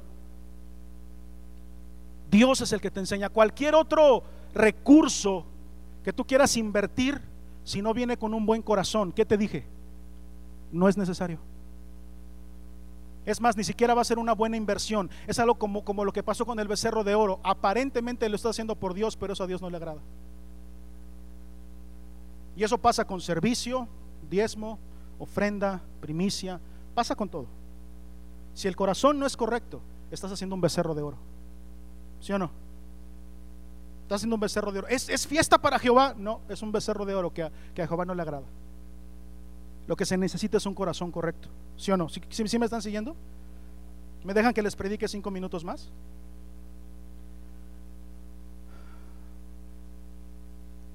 Dios te está demandando algo. Alguien por favor diga amén a eso. Dios te está demandando algo. Es tiempo de que te sumes a la causa del rey. ¿Qué le dijo David al egipcio? Es tiempo de que te sumes a mi causa. Oye, pero yo antes hice, antes deshice. No importa. Te amo, te restauro, te sustento, te doy, porque necesito que te unas a mi causa. Vamos a buscar a aquellos que lastimaron, vamos a buscar a aquellos que robaron, vamos y vamos a recuperar todo. Dios está en el negocio de recuperar a sus hijos. ¿Cuántos dicen amén? Cuando tú te levantas y decides sumarte a la causa del rey, déjame te digo una cosa, vamos a ir juntos, peleando como un mismo cuerpo. ¿Cuántos dicen amén? Y vamos a ir a la batalla contra el reino de las tinieblas. Nos vamos a sumar a la batalla del rey y vamos a ir y, los vamos a encontrar a lo mejor por allá esos demonios eh, eh, que, tienen cautivos a todos nuestros hermanos y, y podrán estar haciendo la fiesta que tú quieras, pero Dios, nuestro sol de justicia, va a dar revelación para que desde la mañana hasta la noche, con espada, que ese evangelio, los iramos a todos y recuperemos todo lo que ha sido robado. Alguien tiene que aplaudir al Señor esta tarde. La victoria está ganada. Es tiempo de sumarnos. Es tiempo de hacer cosas. Es normal que sientas miedo. Es normal. Si fuiste lastimado, si fuiste usado. Si nos dejaron ahí tumbados en el camino, es normal que se sienta temor y se sienta miedo, pero ha llegado el día de la restitución. ¿Cuántos dicen amén? Ha llegado el día en que nos levantemos y pasemos a la siguiente etapa y pasemos al siguiente nivel. Dime que nos ha faltado. Hemos tenido de parte de Dios amor, ¿sí o no? Nos ha amado el Señor, nos ha dejado en estos ya dos años de iglesia. Hemos tenido sustento. ¿Cuántos dicen amén? Dios nos ha sustentado. Hemos tenido palabra, Dios nos ha hablado. Hemos tenido sanidad, Dios nos ha sanado. Tenemos todo lo necesario para poder levantarnos y responder al llamado del rey. Amén. El llamado eh, cambia. La primera vez que Dios te llamó fue para darte algo que nadie más podía darte, se llama salvación. El llamado cambia. Una vez que ya te la dio, ese llamado cambia. Ahora en lugar de, de recibir, uno tiene que dar. Ese es el tema más complicado para poder tratarlo. Porque es necesario que salga del corazón. Porque si no sale del corazón, entonces no es genuino. Por eso es tan complicado. ¿Se acuerdan de cuando Dios manda a, al profeta Elías a Sarepta? ¿Se acuerdan de eso? También está en la Biblia, no es de DC ni de Marvel, está en la Biblia y le dice, ve a Sarepta, ahí vas a encontrar una viuda, ¿se acuerdan? Y dice la palabra, a la que yo ya le di la orden de que te sustente. ¿Sí o no? Yo ya le di la orden de que te sustente. El profeta obedece, el profeta va y llega con la viuda y le dice, ¿qué hubo? Pues aquí nomás, profeta, ¿y tú? ¿Tendrás un vasito de agua? Pues sí tengo, ahí está. Y el profeta esperando, ¿no? Pues qué. ¿No le habrá llegado el memo o qué pasó? De verdad, léanlo. Y entonces, pues, no, como que no hay para qué. Y Elías va y le dice, este, ¿no te llegó el WhatsApp? ¿No eres tú la, la viuda de Sarepta? A lo mejor me equivoqué. ¿Y saben qué le responde la viuda? Sí, sí soy. Y sí me llegó el WhatsApp. Pero si obedezco a Dios, me muero. ¿Cómo? Sí, tengo, tengo un hijo no ha comido y no tenemos lo suficiente. si obedezco a Dios, yo y mi hijo nos morimos. Y Elías, lee la Biblia, Elías le responde, no tengas temor, no tengas temor. ¿Alguien puede levantar su mano y recibir esta palabra? No tengas temor, no tengas miedo. Hay veces que aunque recibimos la palabra de parte de Dios nos da miedo. Aunque sabemos lo que tenemos que hacer nos da temor. Aunque recibimos el WhatsApp como esta vida diciendo, le tienes que dar de comer Elías, aún así ella tenía miedo. Pero hoy el Señor, ¿cuántos dicen amén? Así como Elías viene a nuestro corazón a decir, tranquilo, no tengas miedo, no vas a morir. Hay veces que nosotros nos negamos a obedecer a Dios aún sabiendo que es la única forma en que seremos bendecidos. ¿Sí quedó? ¿Lo apuntaste? A veces el miedo nos paraliza a obedecer a Dios, aun cuando sabemos que Él lo ha dicho y que es la única forma en que tú y yo vamos a poder ser bendecidos. El temor paraliza. ¿Cuántos lo saben? El temor hace que no hagas nada, el temor hace... Y por eso es que hay veces que aunque Dios te lo ha dicho, no haces nada. Y por supuesto que te sientes incómodo porque hay un conflicto dentro de ti. Hay un conflicto de decir, Dios me está diciendo que lo haga y no estoy haciendo nada. Gedeón. El Señor le dijo, ve, este, aquí estoy, Señor, ¿qué quieres? él pensó que le iba a dar algo. De verdad, léanlo. Pensó, Gedeón pensó que iba a recibir de parte de Dios. Y le dice, no, toma esos hombres y ve cuando el ejército, ya saben la historia, ¿no? ¿Sí? De Gedeón. ¿Qué hizo Gedeón? Esperó cuatro días y dijo, Señor, en cuatro días yo necesito que me envíes una señal. Ah, pero ¿por qué para recibir no pedía señales? Pero cuando se trata de dar, ahí está el cristiano en la fila del Walmart, ¿no? Ahí está avanzando en la fila, con la sana distancia, ¿no? Y de repente escucha la voz de Dios que le dice, háblale de mí. ¿A quién, Señor? A ese que tienes enfrente. Ok, Señor, mira, para no confundirme y no creer que es mi carne, si pasa un elefante rosa por la calle, con la trompa enredada, en luna llena, entonces yo lo tomaré como señal de que lo que me está diciendo es real. No hablo de lo que no sé.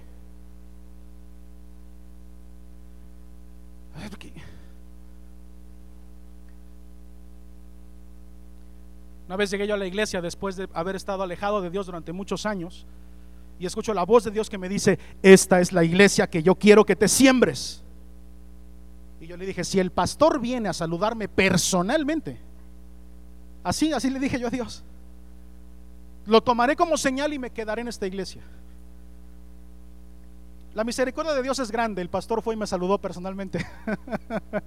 y dije, ay, esta es la iglesia, revelación de parte de Dios. Hoy entiendo que no es así. Hoy entiendo que Dios tiene misericordia frente a un hijo que era inmaduro, porque un hijo que es maduro no necesita señales. Un hijo maduro obedece.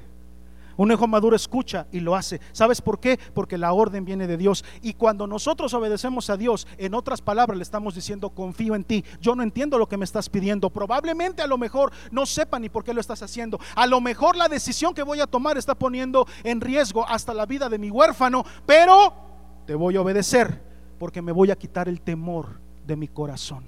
Alguien puede aplaudir esta tarde por eso. Mira, aplaude fuerte y que el temor se vaya en el nombre de Cristo Jesús. Que huya el miedo de esta casa. Esta casa tiene que ser de vida, no de miedo. Que se vaya el miedo, que se salga de aquí. Tú y yo no le tenemos miedo a nada. ¿Cuántos pueden decir amén a eso? Muchos reciben indicaciones directas, les da miedo. Y Dios da ¿Dios da o no da? ¿Sabes para qué Dios da? ¿Alguien sabe para qué Dios da? Para dar. Dios da para dar. Había un hombre que hizo graneros gigantes, ¿se acuerdan? Y que los llenó y los llenó y los llenó y cuando los llenó, ¿qué dijo? Uh, ahora sí ya tengo. Ya tengo para vivir tranquilito toda la vida. ¿Y qué le dijo Dios? Necio. Esta noche vienen a pedirte tu alma y todo lo que guardaste no sirvió de nada. Si lo que tú recibes de parte de Dios no lo das, no sirve de nada. ¿Sí o no? Si lo que tú recibes de parte de Dios no lo sueltas, no sirve de nada.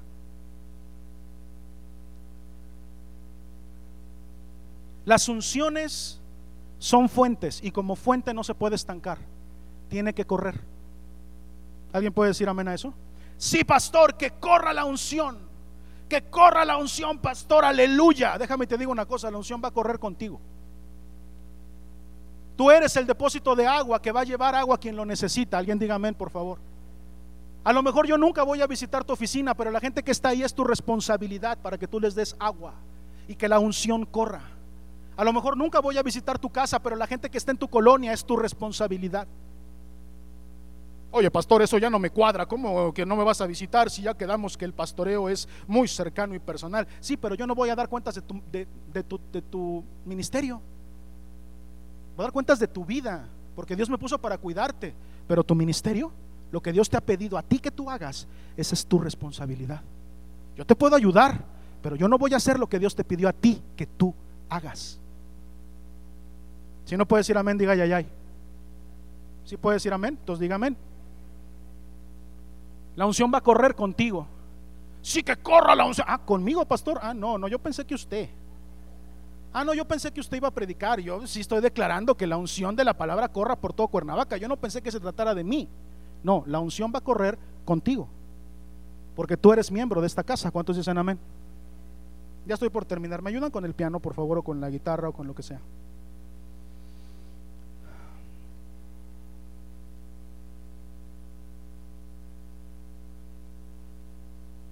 A veces somos medio místicos, ¿no se te hace? A veces es más fácil escuchar predicaciones como Dios te va a bendecir, Dios te va a dar todo, Dios, porque es como la parte fácil, ¿no? A veces tomamos la congregación como un horóscopo, ¿no? Que me digan que todo va bien. Y tu pastor no es, no es un horóscopo, ¿eh? Ya dijo el pastor que todo me va a salir bien en la semana y yo lo creo. No, tu pastor no es un horóscopo. Es más, si esta predicación te está incomodando, gloria al Señor. ¿Cuánto dicen amén? Si te está incomodando, estoy haciendo bien mi chamba. Porque se trata de crecer, se trata de avanzar.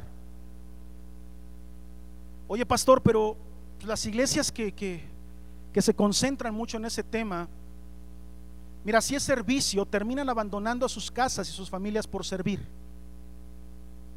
¿Sí o no? Pero eso ya lo regulamos antes, ¿no? Ya te enseñé que el servicio tiene una forma de ser. Pastor, pero las iglesias que levantan primicias roban. También las que hay muchas que no levantan primicias y roban. También. La primicia no tiene nada que ver.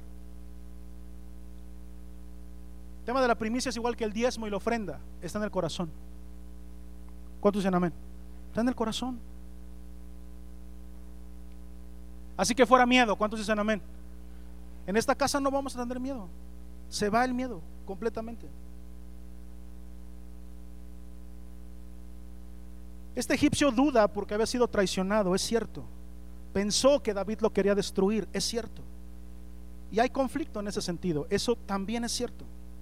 Pero lo que no podemos negar es que Dios está demandando cosas de nosotros. Y yo no intento convencerte de nada, pero es mi obligación predicártelo.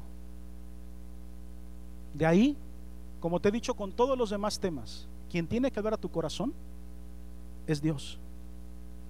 Ah, entonces, ¿vas a hacer fiesta de primicias, pastor? No, porque ya quedamos que la fiesta de primicias no es bíblica.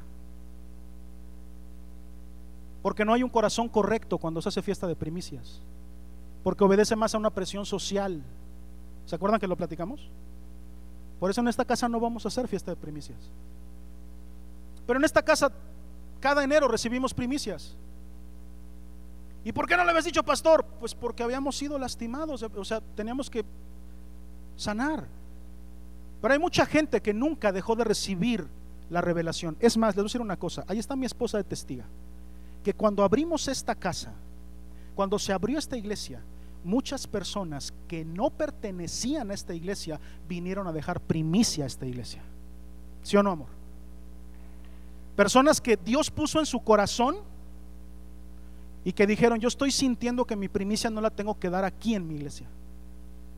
Hablaron con su pastor, ¿no? Y sintieron de su corazón venir a sembrar su primicia en vid. Esta casa no ha dejado de recibir primicias, pero nunca lo hicimos público, porque era necesario sanar.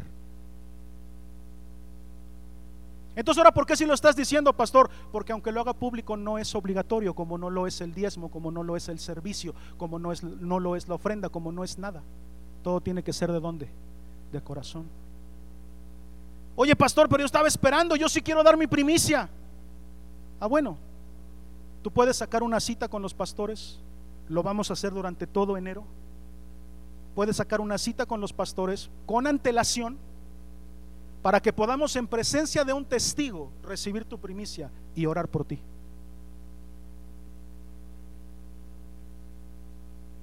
Oye, pastor, pero pero la primicia, si es bíblica, es en especie. Ah, si la quieres dar en especie, está bien. Tú puedes hablar con cualquier persona de cualquier ministerio para ver cuáles son las necesidades de la casa y tú puedes traer tu primicia en especie. Ah, yo pensé que te daba dinero. No, si tú crees que este tema es de dinero, es porque tienes una mentalidad todavía muy chata. Esto se trata del corazón. Yo te dije, ¿hay necesidades en la casa? Sí, pero de todas ellas está enterado Dios. Y Dios no necesita ni nuestras ofrendas, ni nuestros diezmos, ni nuestras primicias. Él es soberano. Entonces, ¿por qué lo hacemos? Ya se los dije. El diezmo porque obedecemos. La ofrenda porque creemos. Y la primicia porque queremos darle lo primero y lo mejor a nuestro Dios siempre. Siempre. Oye, pastor, pero yo escuché que si uno da primicia, entonces blinda su año contra todos los demonios. No, eso no es cierto. Eso es falso. Porque se ocupa ese argumento para decir, si no das tu primicia, tienes maldito tu año. Falso.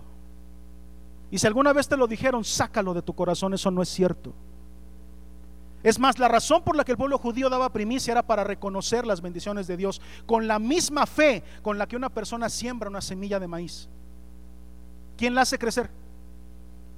¿Y eso al agricultor qué? Él la siembra y la riega con la fe de que la va a ver crecer. Es un milagro tan normal y natural que, ya lo vive, el, agricultor lo vive, ya se los enseñé, ¿no? Ah, ese es un ejemplo de fe. Pase lo que pase, yo voy a ver que la milpa crece. Y por eso el judío daba una primicia. Da todavía una primicia en sus sinagogas. No para sellar, no para blindar, no para... No, no, olvídense de esas mentiras. Para reconocer que todo lo bueno y todo lo mejor es de Dios. Solamente para Él. Todo es de Él. Todo viene de Él. Y todo se lo damos a Él. Termino con esto, mira. Abraham, ¿se acuerdan de Abraham? padre de la fe, él solamente anhelaba una cosa. ¿Cuántas dije? Él solamente anhelaba una cosa, un hijo. Y Dios se lo dio. Porque Dios siempre va a cumplir el anhelo más profundo de tu corazón. Y tener un hijo a los 100 años, yo mira, tengo 41 y estoy que se me cuecen las habas. Yo nada más ya me estoy imaginando con un, con un chaparrito, mira, uff. Pero ya estás viejo, pastor, pues no importa, me pongo una cadera de Robocop para andar corriendo atrás del chamaco.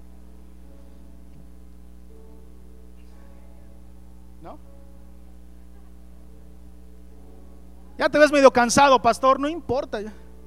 Imagínate a los 100 años, el hijo de qué? De la promesa.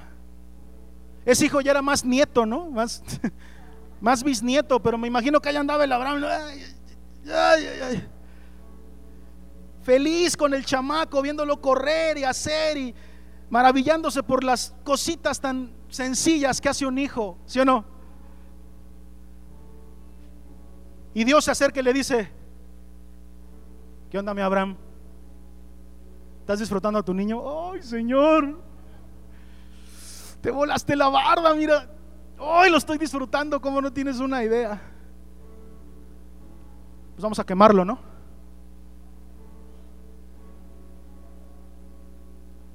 Excuse me. Excuse me. Sí, vamos.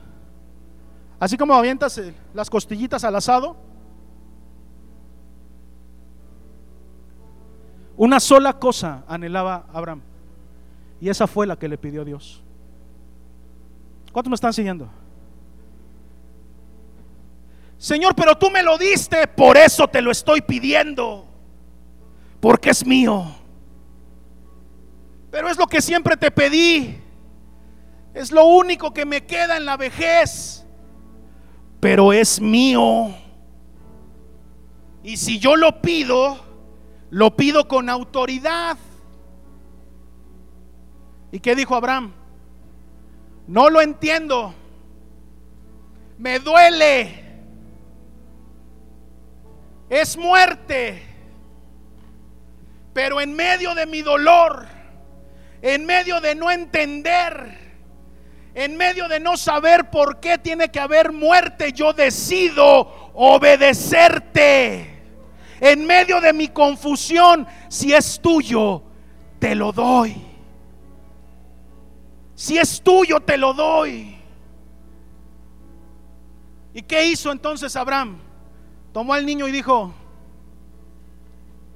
vamos a que te mueras. Le dijo así. Vamos a obedecer. Le dijo así. No. Le dijo, vamos a adorar. Vamos a adorar. Porque obedecer es adorar. Porque morir a tus emociones es adorar. Hay alguien que lo puede entender. Yo vine a predicar a un corazón. Si tú eres ese corazón, levanta tu mano. Porque se tiene que ir el miedo de tu vida ahora. Se tiene que ir el temor en medio de nuestro miedo, en medio de que nos dejaron ahí abandonados, en medio de que nos traicionaron, en medio de todo eso Dios se manifiesta y nos ha cuidado y nos ha amado y nos ha sostenido y nos ha hablado. Hoy es tiempo de que nos levantemos y obedezcamos el llamado de Dios. Pastor, yo quiero dar mi primicia, tranquilo. No es por emoción, ¿eh? Tienes de aquí hasta que termine el mes para sacar tu cita. O puedes traerla el domingo también. El domingo hablas con la pastora, hablas conmigo. Traje mi primicia, oramos por ti en lo privado. ¿Sí o no? En lo privado, con un testigo. Pero a Dios le damos lo primero y lo mejor. ¿Cuántos dicen amén? Siempre. Y no solamente de nuestros recursos financieros, sino de nuestra vida misma. Lo primero y lo mejor es para Él. Cuando te levantas en la mañana, dale tu primicia al Señor. Que lo primero que hagas cuando levantes los ojos es decir, ah, gracias Señor. Mis primeras palabras, mis primeros pensamientos, mis primeras emociones son para ti. Temprano yo te voy a buscar. Como el siervo brama por las aguas, así clama mi alma por la presencia tuya. ¿Cuántos me están siguiendo? Primicia en todo. Pero es que eso es de la ley, pastor. La gracia es más exigente que la ley. La gracia exige más cosas que la ley. La gracia no quiere poco, la gracia quiere todo. ¿Todo qué? El corazón. No pongas ídolos antes que Dios en tu vida, porque cualquier ídolo está destinado a romperte el corazón. Tarde que temprano, los ídolos rompen corazones. ¿Alguien te rompió el corazón? Alguien te dejó tirado en medio del camino. Alguien te usó, te masticó y te escupió. Fue porque lo pusiste en un nivel de idolatría. Y lo adorabas como un ídolo. Hoy Dios reclama su lugar. El único que puede tener el primer lugar en tu vida soy yo, dice el Señor. Y cuando tú me das una primicia a mí, dice el Señor, me estás demostrando que yo soy lo más importante para ti. Por cuanto tú en el camino fuiste lo más importante para mí, dice el Señor. ¿Cuántos pueden seguir? ¿Alguien puede aplaudir todavía esta noche? Aleluya. Ponte de pie ahí donde estás, por favor, y vamos a cantar.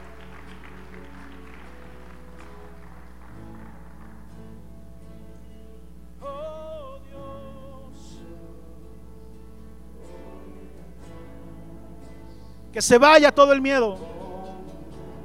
Afuera todo el temor. Miedo no tienes lugar en, este, en esta casa.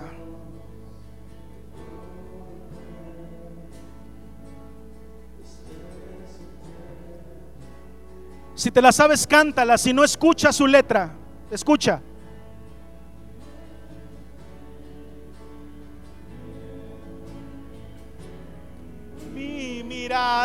Pongo en el cielo. Alguien puede levantar sus manos esta noche y adorar junto con nosotros.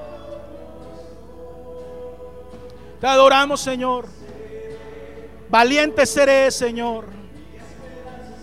Mi esperanza está en Él.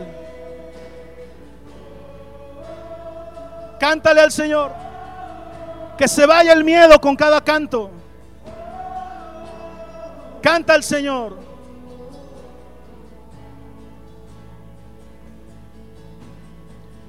Oh, oh, oh,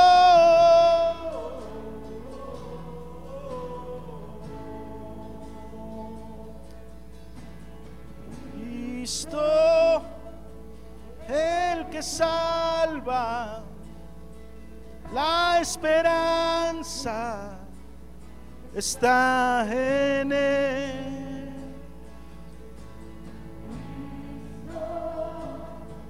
Luz del cielo, eterno, amigo fiel. No escuchar, no escucharé al miedo. Mi mirada está en el cielo, Señor.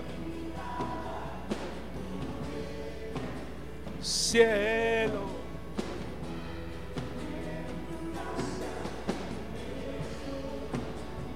Amas tal como soy. Valiente seré.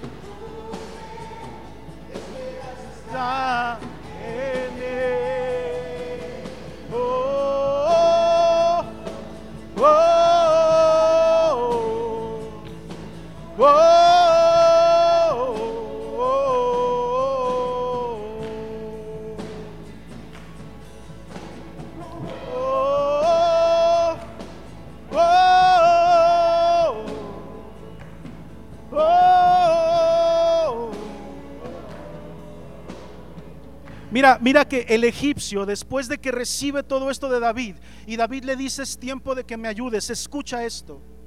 Él se levanta y se suma con David. Estoy esperando que te levantes y te sumes a este proyecto. Es el proyecto del rey. Él se levanta y dice, voy a hacer lo que el rey quiere que yo haga. No, no lo entiendo, tengo miedo, no me vaya a matar, pero voy a hacer lo que el rey quiere que yo haga. Yo no pude cumplir un propósito con el amo pasado. Él me abandonó y me traicionó, pero ahora el rey me da una oportunidad de cumplir un propósito. A causa de esto, a causa de que el egipcio pensó de esta forma, David recuperó todo lo que se había sido robado. El rey tiene, ti- tiene una causa, ¿cuántos dicen amén? Y esa causa nunca nos va a abandonar. Y es ir por el perdido. Te lo voy a poner en palabras que entiendas, mira. Cuando el Hijo fue enviado aquí a la tierra, ¿me están siguiendo? Cuando el Hijo fue enviado a la tierra, el Espíritu Santo puso una sombra sobre María. Y María concibió por causa del Espíritu Santo, ¿sí o no? Y entonces se gestó el primer cuerpo de Jesús.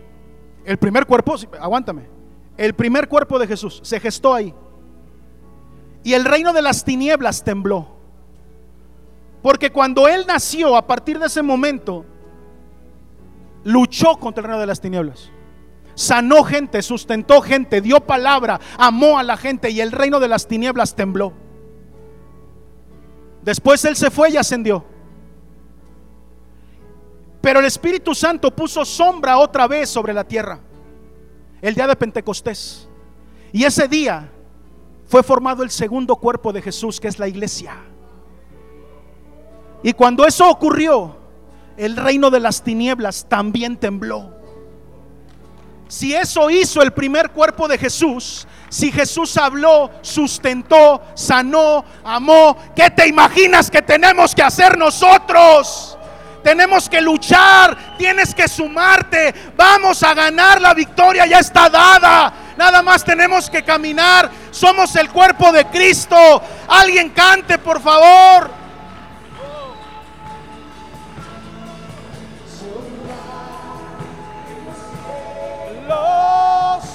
sonido de nuestra adoración. Callas al oír tu voz. Sea bueno es Dios.